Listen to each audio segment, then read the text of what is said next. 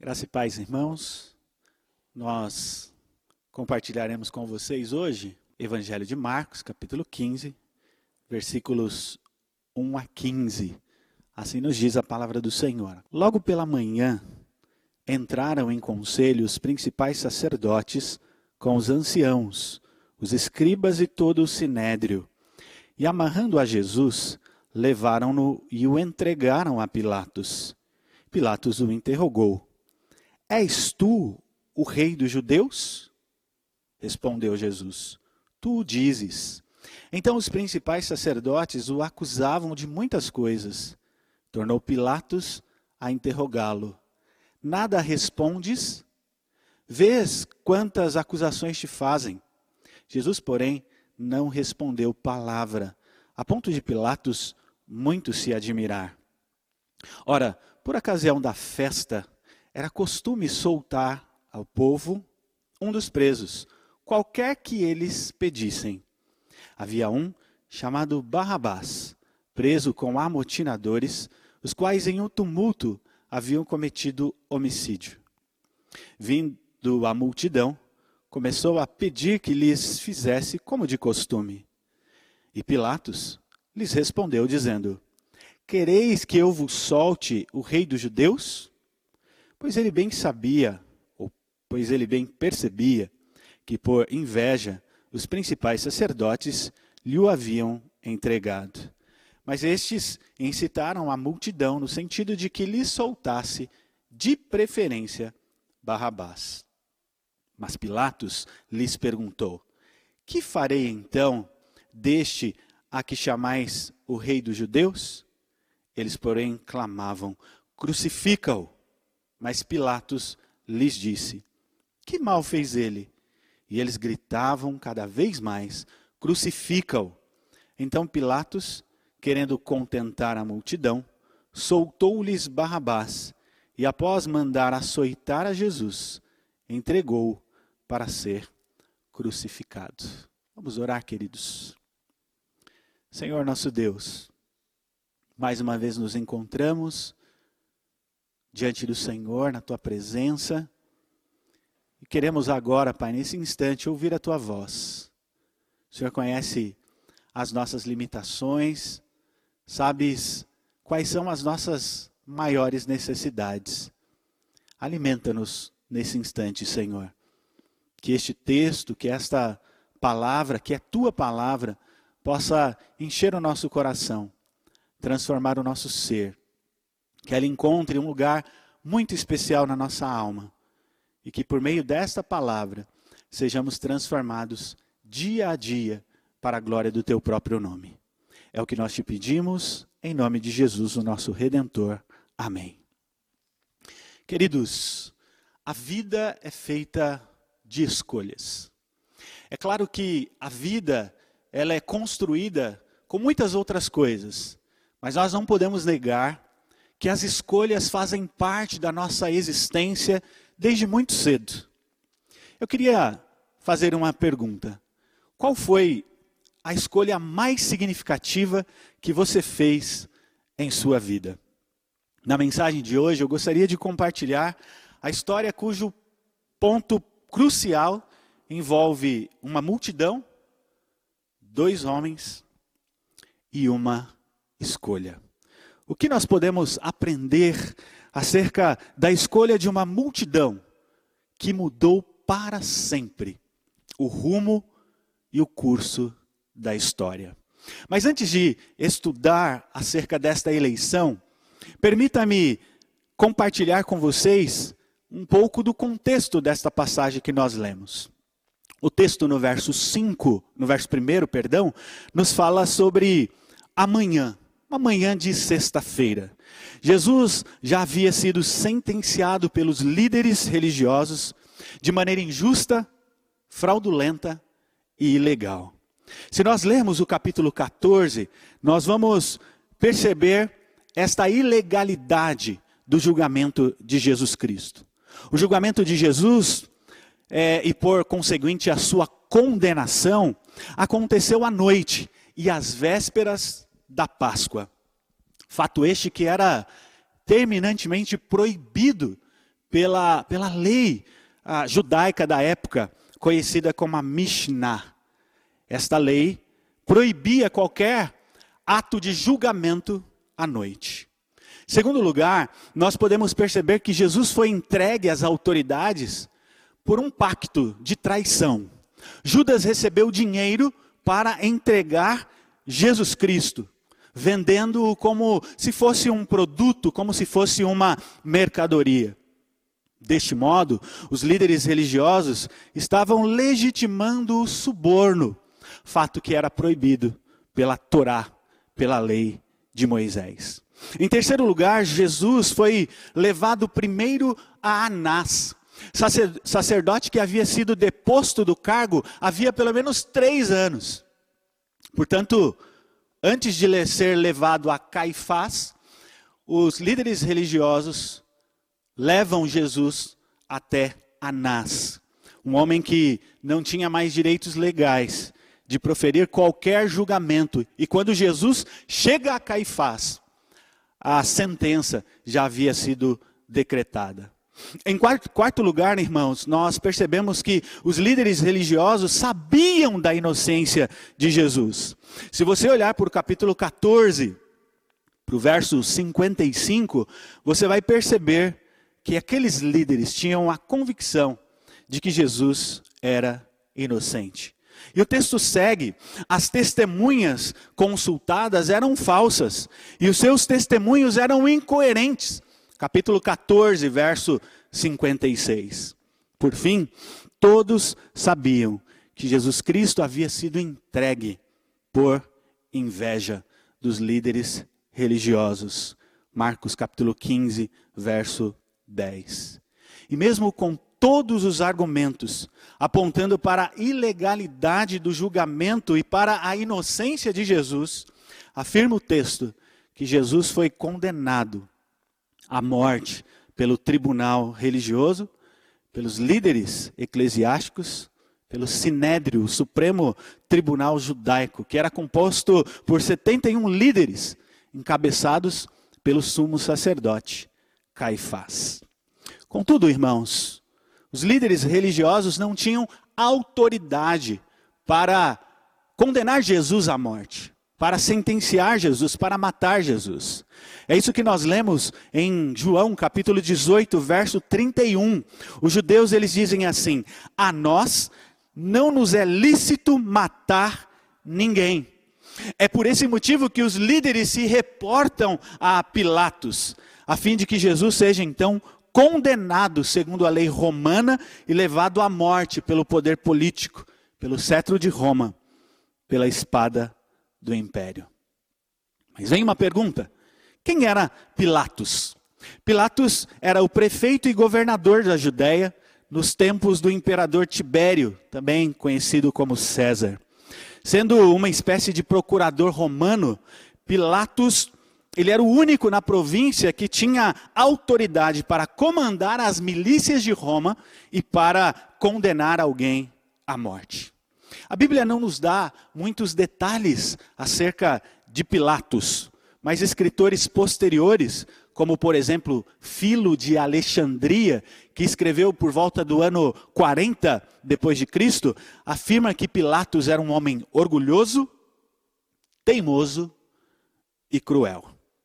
E é diante deste homem que Jesus está em pé, humilhado e rendido num lugar chamado pretório. Embora Pilatos ele residisse em Cesareia Marítima, ele possuía um quartel-general, vamos dizer assim, para assuntos políticos em Jerusalém. E esse lugar era chamado então de pretório. É, portanto, no pretório que Jesus vai ser interrogado, conforme nos mostram aí os versículos 1 a 5. Peço que você acompanhe mais uma vez a leitura. Diz o texto: Logo pela manhã, entraram em conselho os principais sacerdotes com os anciãos, os escribas e todo o sinédrio, e amarrando a Jesus, levaram-no e o entregaram a Pilatos. Pilatos o interrogou: És tu o rei dos judeus? Respondeu Jesus: Tu dizes. Então os principais sacerdotes o acusavam de muitas coisas. Tornou Pilatos a interrogá-lo: Nada re respondes? Vê quantas acusações te fazem. Jesus, porém, não respondeu palavra, a ponto de Pilatos muito se admirar. Notem, irmãos, que as autoridades religiosas seguiam acusando Jesus diante de Pilatos. O verso 3 diz que os principais sacerdotes o acusavam de muitas coisas. Enquanto no sinédrio Jesus estava sendo acusado de blasfêmia, no pretório a acusação era de insurreição, de sedição, de levante contra o poder de Roma. O que os sacerdotes estão dizendo é que Jesus é passível de morte por ter cometido um crime político. Mas apesar das acusações serem muitas por parte dos líderes religiosos, o texto vai dizer que Pilatos não encontra razão para condenar Jesus. Pilatos sabia que por inveja Jesus tinha sido entregue. Marcos 15, 10. Pois ele bem percebia que por inveja os principais sacerdotes lhe o haviam entregado. Segundo, Pilatos constatou que Jesus não havia cometido crime algum. Ele diz aos líderes religiosos, é, em Lucas capítulo 23, verso 4: Não vejo neste homem crime algum. Terceiro, Pilatos percebeu a inconsistência dos argumentos apresentados pelos líderes religiosos que o acusavam. Pilatos fala então aos líderes, Lucas 23, 14: Apresentastes-me este homem como agitador do povo, mas tendo interrogado na vossa presença, nada verifiquei contra ele dos crimes de que o acusais. Em quarto lugar, Pilatos comprovou a inocência de Jesus. Lucas 23, 22. Pilatos diz: Que mal fez este? De fato, nada achei contra ele para condená-lo à morte. Diante deste fato, meus irmãos, o que Pilatos então deveria fazer? Uma vez que Pilatos não encontrou motivo algum para condenar Jesus, o que ele deveria fazer? Ah, meus irmãos, sem dúvida, Pilatos deveria libertar Jesus Cristo sem nem mesmo açoitá-lo. Mas o que Pilatos faz? Primeiro, Pilatos manda Jesus para Herodes Antipas, que era o governador da Galileia. Jesus era um galileu. Pilatos então resolve mandar Jesus para Galileia. Mas Herodes Antipas faz Jesus retornar depois de humilhar Jesus Cristo. Em segundo lugar, Pilatos vai ensaiar libertar Jesus Cristo. Ele diz: Eu vou açoitá-lo e depois libertá-lo. Porém, a multidão insistia e a pressão da multidão fez com que Pilatos dissesse: O que vocês querem então? E o povo dizia, verso 13: Eles, porém, clamavam: Crucificam. Então, em terceiro lugar, Pilatos resolve crucificar Jesus, mas atribui a responsabilidade ao povo. Diz o evangelista que ele lava as mãos numa atitude que apontava para a não culpa, para a não responsabilidade por aquele ato. E é nesse contexto, então, irmãos, que entra em cena a figura de um homem que até então permanecia no anonimato da narrativa bíblica. Diz o texto que era costume soltar alguém por ocasião da festa. No verso 6 nós lemos isso. Embora os céticos e críticos da Bíblia afirmem que esta prática passou a existir somente no terceiro século, em virtude das políticas de Constantino, nós preferimos ficar com um relato bíblico e afirmamos que esta prática, que existia nos tempos de Jesus, foi apenas legitimada pelo poder romano no terceiro século. A festa a qual Marcos se refere é a Páscoa. E a soltura de um prisioneiro parece fazer alusão à libertação do povo de Israel do Egito na época da Páscoa. Quem seria solto nesta ocasião? É aí que surge a figura de Barrabás. O dilema aqui é: quem deve ser solto? Quem deve ser anistiado naquele momento? Jesus Cristo ou Barrabás? O versículo 12 reproduz a vontade da multidão. Diz o texto: de preferência Barrabás. Mas Pilatos, verso 13, lhes perguntou: Que farei então deste a quem chamais o rei dos judeus? Eles, porém, clamavam: Crucificam. Portanto, a multidão preferiu Barrabás e preteriu Jesus Cristo. Mas quem era Barrabás? O preferido. E quem era Jesus Cristo? O preterido. Em primeiro lugar, nós vamos aprender aqui que a multidão preferiu o filho do Pai e preteriu o filho de Deus. O nome Barrabás, irmãos, é composto por duas palavrinhas hebraicas, Bar mais Abba, que significam filho do Pai. Outros estudiosos preferem dizer que o nome Barrabás é composto pelas expressões Bar mais Rabã, e não Bar mais Aba, que significam filho de mestre ou filho de um mestre. Seja qual for a tradução mais correta do nome Barrabás, o fato é que este nome aponta para a sua filiação. Seria Barrabás filho de alguém importante daquela época? Seria Barrabás filho de um rabi, filho de um mestre de destaque da Judéia? O texto não nos diz. O evangelista Marcos não fornece estas informações. Contudo, quando nós estudamos o Evangelho de Marcos, nós percebemos que Marcos vai apresentar a filiação de Jesus Cristo, apresentando-o como filho de Deus. Marcos capítulo 1, verso 1.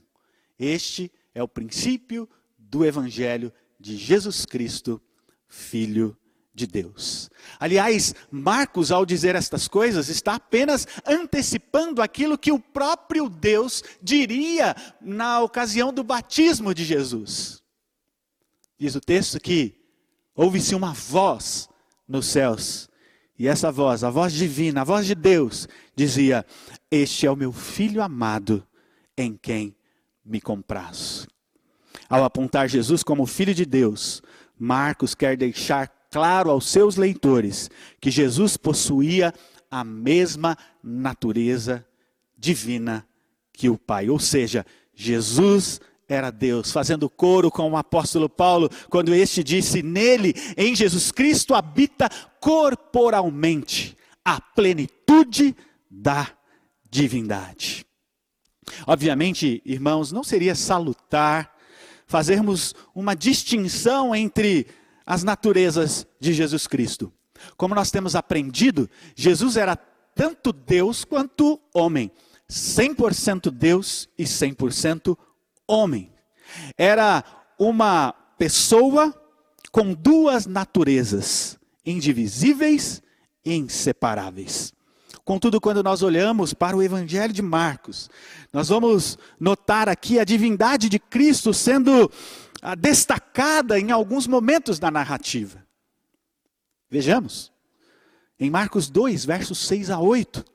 Jesus vai revelar o que estava no coração daqueles homens que estavam na casa de um homem em que é, vai descer ali um paralítico. Jesus vai curar aquele paralítico. E Jesus vai revelar o que estava no coração daqueles homens. A divindade de Jesus vai ser destacada quando, por exemplo, ele é apresentado acalmando uma tempestade. A divindade de Jesus é destacada quando ele, por exemplo, vai ressuscitar a filha de Jairo que havia morrido. A divindade de Jesus é destacada quando ele é apresentado multiplicando pães e peixes e ele faz isso por duas vezes. Ah, meus irmãos, a divindade de Jesus é apresentada quando ele anda sobre o mar. Por fim, a divindade de Jesus é também revelada quando ele ressuscita dos mortos. Queridos, Quem poderia revelar o que está no coração do homem? Quem poderia conhecer os pensamentos dos homens? Quem poderia acalmar uma tempestade e fazer o mar sossegar? Quem poderia multiplicar pães e peixes e fazer isso por duas vezes? Quem poderia andar sobre as águas e não submergir? Quem poderia ressuscitar os mortos e ressuscitar dos mortos? Somente Deus, o Deus homem, somente o Filho era poderoso para fazer estas coisas. E à medida que a narrativa vai se desenvolvendo, à medida que o ministério de Cristo vai se descortinando diante dos nossos olhos, mais e mais vai sendo revelado e vai sendo acentuado e vai sendo demonstrada a sua divindade diante de todos e diante de todos. Mas embora, irmãos, as obras de Cristo deixassem claro que ele era Deus, o que vemos no episódio do seu julgamento é que o povo escolheu outro e não ele. Quando nós olhamos para o texto, nós percebemos o povo preferindo Barrabás, o filho do pai ou o filho do mestre, e preterindo Jesus, o filho de Deus, aquele que era mestre por excelência, reconhecido por Nicodemos, reconhecido pelos seus discípulos, e com toda a sua maestria, a multidão preferiu Barrabás. Queridos irmãos, a maior eleição da história foi também a mais insana eleição de toda a história. Tal situação mostra que Jesus, ele foi humilhado não apenas no Calvário, Jesus foi humilhado também no pretório. Ele foi humilhado no seu julgamento. Preferiram Barrabás e preteriram Jesus, o Filho de Deus. Mas em segundo lugar, nós podemos aprender também que a multidão preferiu o amotinador e preteriu o príncipe da paz. Queridos, Barrabás era um amotinador, um rebelde, um causador de tumulto. A Bíblia não nos diz muita coisa acerca dele, porém o que a Bíblia pontua é suficiente para afirmarmos que Barrabás era um inimigo da paz. Observem o que Marcos diz, no verso 7. Havia um chamado Barrabás, preso com amotinadores, e ele foi apanhado em um tumulto.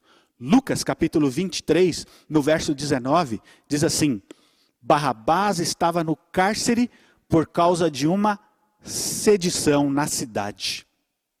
A palavra utilizada por Lucas aqui, irmãos, aponta para uma rebelião contra a autoridade. É, uma, é um levante contra a ordem pública.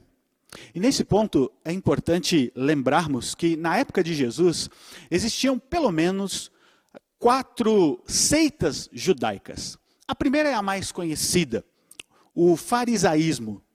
Os fariseus eram aqueles homens que se consideravam mais puros que os demais. Além da Torá, os fariseus eles pautavam as suas vidas na Meshiná, a lei oral, e também no Talmud. E não poucas vezes Jesus vai chamar a atenção desses homens, chamando-os de hipócritas. Por quê?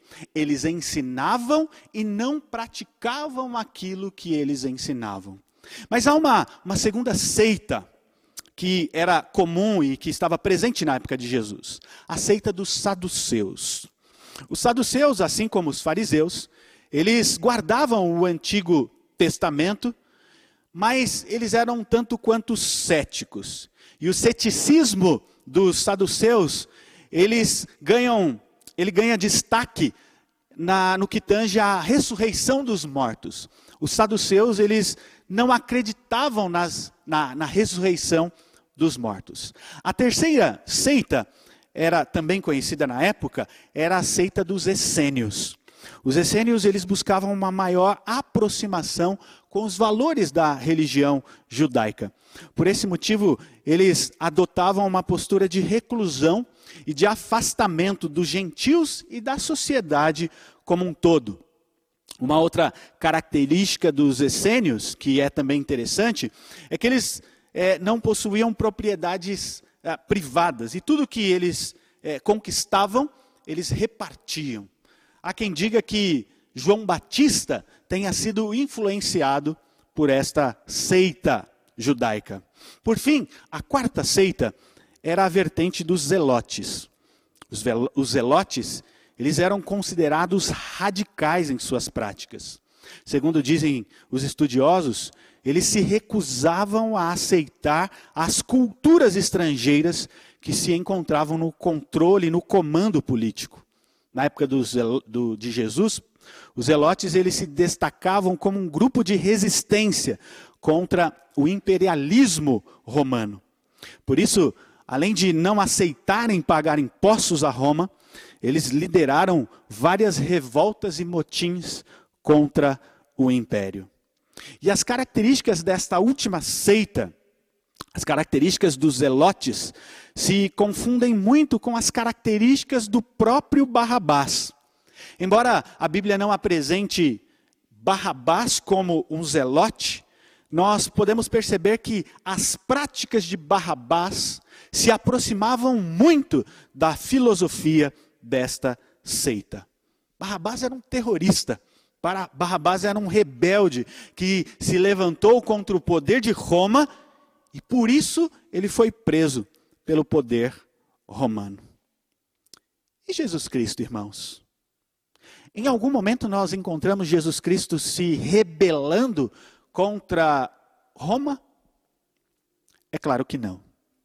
Pelo contrário, quando nós analisamos a vida e o ministério de Jesus, nós vamos ver que Jesus se mantém respeitoso às autoridades que ele mesmo constitui, pois não há autoridade que não proceda dele.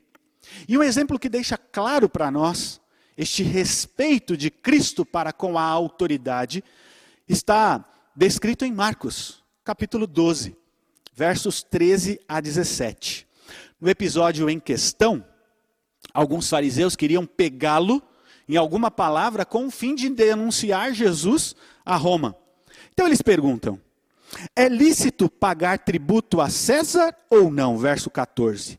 Devemos ou não devemos pagar? O texto segue, versos 15 a 17. Mas Jesus, percebendo-lhes a hipocrisia, respondeu: Por que me experimentais? Trazei-me um denário para que eu o veja. E eles lhe o trouxeram.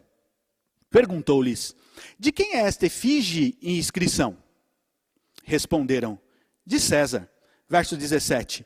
Disse-lhe então Jesus: Dai a César o que é de César, e a Deus o que é de Deus. Com essas palavras, queridos, Jesus mostra que em seu ministério ele não se levantou contra o poder romano, nem se eximiu de pagar impostos. Jesus não veio para tomar pela violência a coroa romana. Ele não veio para se autoproclamar rei. Jesus não era um inimigo de Roma, como falsamente acusavam os fariseus. Ah, queridos, pelo contrário, como príncipe da paz, Jesus veio estabelecer a paz que resulta da justificação pelo seu sangue ele disse aos seus discípulos: Deixe-vos a paz, a minha paz vos dou. Não vou lá dou como dá o mundo. Escolheram um amotinador no lugar do príncipe, do príncipe da paz, acentua um pouco mais a humilhação vivida por Jesus no seu julgamento. Jesus não foi humilhado apenas no Calvário, Jesus foi humilhado também no pretório. Preferiram Barrabás e preteriram Jesus, o príncipe da paz. Mas em terceiro lugar, eu quero destacar ainda um último ensinamento. A multidão preferiu um homicida e preteriu Jesus, o Senhor da vida. Observem que Barrabás não é descrito apenas como um amotinador e como um rebelde, como um prisioneiro condenado por sedição. Ele é também descrito como um homicida, como um assassino, como alguém que derrama sangue pela espada. O apóstolo João chega a dizer que ele era salteador, ladrão. João capítulo 18, verso 40. Notem, irmãos, que evidente contraste, não é mesmo? De um lado, você tem Barrabás, um homem que assalta, que rouba e que tira a vida. Do outro lado, você tem aquele que entrega a vida. Como ele mesmo disse, João 17, João 10, 17 e 18, ele diz assim: Por isso o Pai me ama, porque eu dou a minha vida para reassumir. Ninguém a tira de mim, pelo contrário, eu espontaneamente a dou. Tenho autoridade para entregar e também para reavê-la. Aliás, irmãos, a relação de Cristo com o conceito de vida é muito próximo. Ele afirma que ele é a vida. João 14,6. Respondeu-lhe Jesus: Eu sou o caminho, a verdade e a vida. Ele diz que ele é a vida. Em João capítulo 11, versos 25 e 26, disse-lhe Jesus: Eu sou a ressurreição e a vida. Quem crê em mim, ainda que morra, viverá, e todo o que crê em mim não morrerá eternamente. Ele afirma não apenas que ele é a vida, mas ele vai dizer que as suas palavras são vida. João 6, verso 63. O espírito é o que vivifica, a carne para nada aproveita. As palavras que eu vos tenho dito são espírito e são vida. Mas Jesus, ele não apenas afirma ser a vida, ele não diz que apenas as suas palavras são vida. Ele afirma também que ele veio para dar vida. O ladrão vem para roubar, matar e destruir. Eu vim para que vocês tenham vida e a tenham em abundância. Como um bom pastor, ele afirma que dá a sua vida em favor das ovelhas. Eu sou o bom pastor, disse Jesus. O bom pastor dá a vida pelas ovelhas. Ele diz ainda: ninguém tem maior amor do que este, em alguém dar a sua vida em favor dos seus amigos. Mas a, a relação de Jesus com a vida não está apenas naquilo que ele ensina sobre a vida. Mas, meus irmãos, quando nós olhamos para o evangelista Marcos, nós vamos perceber que Jesus ele vai demonstrar ter o controle sobre a vida e a morte. Como nós temos aprendido, Marcos, diferente de João, por exemplo, não está interessado em discursos longos. Ele quer mostrar e evidenciar aos seus leitores Jesus em ação. E quando nós olhamos para o texto de Marcos, no capítulo 5, nós vamos ver Jesus em ação, trazendo vida onde há morte. Naquele episódio em que ele ressuscita a filha de Jairo, chefe da sinagoga, ele se volta naquela cena em que as pessoas estão com ah, o riso da incredulidade nos seus rostos, ele dá a seguinte ordem para aquela criança morte, morta: Talita come, que quer dizer menina levanta. E diz o texto que no mesmo instante a menina se levantou e passou a andar. E é interessante, irmãos, que ah, o relato vai nos dizer que o pai da menina era o chefe da sinagoga. Portanto, o milagre que recobrou a vida da menina foi feito diante de alguém bastante próximo da fé judaica. E mesmo sendo notório o ministério de Jesus, aos olhos dos religiosos da época, e da multidão que estava ali presente no seu julgamento, muitos não creram e desconsideraram tudo o que Jesus havia feito. E diante da pergunta, Cristo ou Barrabás? Unânimes, eles dizem: soltem Barrabás e crucifiquem Jesus Cristo. Neste ponto é importante ressaltar que a morte de Cristo fazia parte dos decretos eternos de Deus. A morte de Cristo fazia parte do plano redentivo de Deus, estabelecido antes da fundação do mundo. Contudo, embora a morte de Cristo fizesse parte do decreto de Deus, a sua morte não fazia parte da sua vontade de desejo ou da sua vontade preceptiva. O que eu quero dizer é que aquelas pessoas foram responsáveis pela morte de Jesus Cristo. E Pedro soube destacar muito bem esta responsabilidade. Em Atos dos Apóstolos, no capítulo 3, a partir do verso 13, Pedro diz assim, no seu discurso no templo: O Deus de Abraão, de Isaac e de Jacó, o Deus de nossos pais, glorificou a seu servo Jesus, a quem vós traístes e negastes perante Pilatos, quando este havia decidido soltá-lo.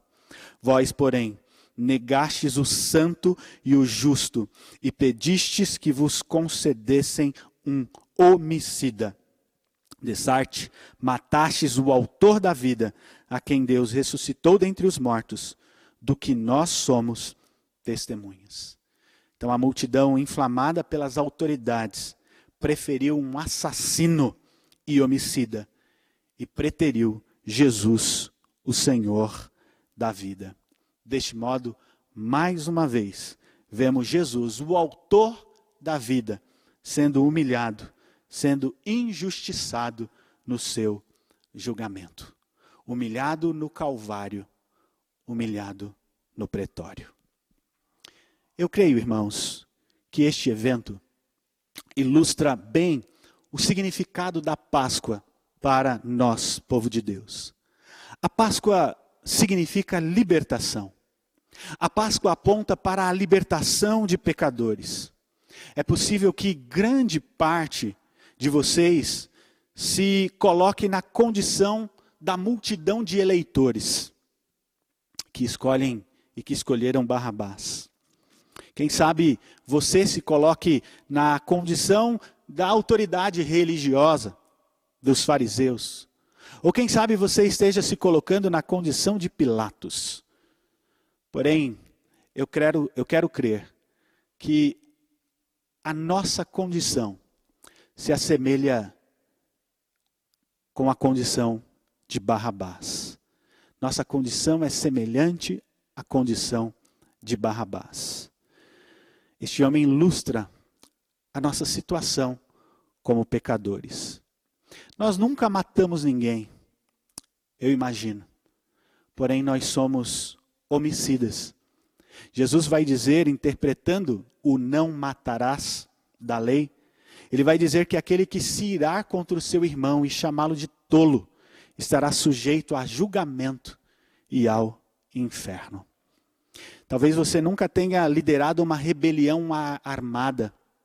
Talvez você não seja como os zelotes da época de Jesus.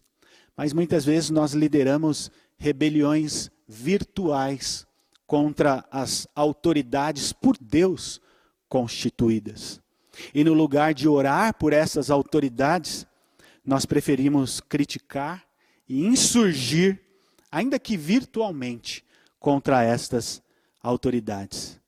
Ao fazê-lo, nós estamos contrariando aquilo que Paulo ensinou aos Romanos no capítulo 13, no verso 2, que diz: De modo que aquele que se opõe à autoridade resiste à ordenação de Deus, e aos que resistem trarão sobre si mesmos condenação. Talvez você pense: eu nunca assaltei, eu nunca furtei algum objeto, e você se sinta confortável por isso. Todavia, os pecados relacionados ao oitavo mandamento, meus irmãos, proíbem muito mais do que somente furtar no sentido que você está imaginando. O nosso catecismo, ele vai dizer que interpretar este mandamento dizendo que os pecados envolvem a recepção de qualquer coisa furtada, as transações fraudulentas e os pesos e medidas falsos, a remoção de marcos de propriedade, a injustiça e a infidelidade em contratos entre os homens ou em questões de confiabilidade, a opressão, a extorsão, a usura, o suborno, o cerco injusto de propriedades. E assim o, o nosso documento de fé vai descrevendo inúmeras outras atitudes que são pecados que muitas vezes nós cometemos, quebrando assim o oitavo mandamento. O que eu quero dizer é que nós nos parecemos muito, irmãos, com Barrabás. Mas assim como Barrabás, ele foi liberto mediante a substituição. A quem quereis que eu vos solte? Cristo ou Barrabás? Barrabás foi solto e Cristo foi condenado. Barrabás se viu, se viu livre mediante a substituição. E Cristo foi condenado em seu lugar. Cristo foi condenado no nosso lugar. Cristo nos substituiu e hoje nós somos livres. Ele mesmo diz: E conhecereis a verdade, e a verdade vos libertará. Então nós somos livres em Cristo, mediante a sua substituição. Gálatas capítulo 3, verso 13 diz que ele se tornou maldição em nosso lugar. Mas quando eu penso na Páscoa, não me vem à mente apenas o conceito de libertação ou o conceito de substituição. Nós não podemos falar sobre a Páscoa sem falarmos sobre o conceito de morte. Jesus saiu do pretório para o Calvário, para experimentar a morte. E quando nós pensamos na Páscoa, nós devemos nos lembrar da morte. Quando a Páscoa foi instituída, lá no livro de Êxodo nós encontramos a instituição da Páscoa. Nós percebemos que cada hebreu deveria matar um animal, aspergir o seu sangue sobre a, as vergas das portas. E assim, quando o anjo do Senhor viesse, aquela casa que tinha um sangue não teria a morte do seu primogênito. Quando nós pensamos em Páscoa, nós pensamos em morte. E a Páscoa, para nós cristãos, aponta para a morte de Cristo. Ele foi imolado como o Cordeiro Pascal. Por meio da sua morte, nós hoje temos vida. Por meio da sua morte, nós temos paz com Deus. Por meio da sua morte, nós temos a garantia da vida eterna. Por isso nós declaramos: Jesus Cristo morreu pelos nossos pecados. Eu concluo, meus irmãos, me reportando a primeira consideração que fiz nesta prédica. A vida é feita de escolhas. E este evento, estudado nesta noite, nos mostra que o povo tinha e teve liberdade em escolher. E o fato de ser livre tornou aquele povo responsável pela crucificação de Jesus. A vida é feita de escolhas. E a tendência natural do homem, no seu estado de pecaminosidade, é fazer escolhas erradas. Quantas vezes nós temos escolhido errado. A eleição que mudou o rumo da história pode ser considerada também a pior escolha de toda a história. Porém, Deus transformou a maldição em bênção, transformou o erro do povo em bênção para a igreja. Enquanto o povo estava pensando e fez de fato mal a Jesus, o povo, no entanto, estava promovendo o bem para os seguidores de Jesus, para o seu povo escolhido. A crucificação aponta para a morte de Jesus.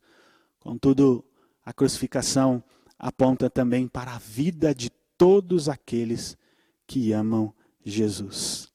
E se a escolha por Barrabás revela o pecado do povo, a escolha divina revela o seu amor e a sua graça. E se hoje podemos celebrar a Deus como povo escolhido, é porque nós somos alvos da graça e da misericórdia de Deus.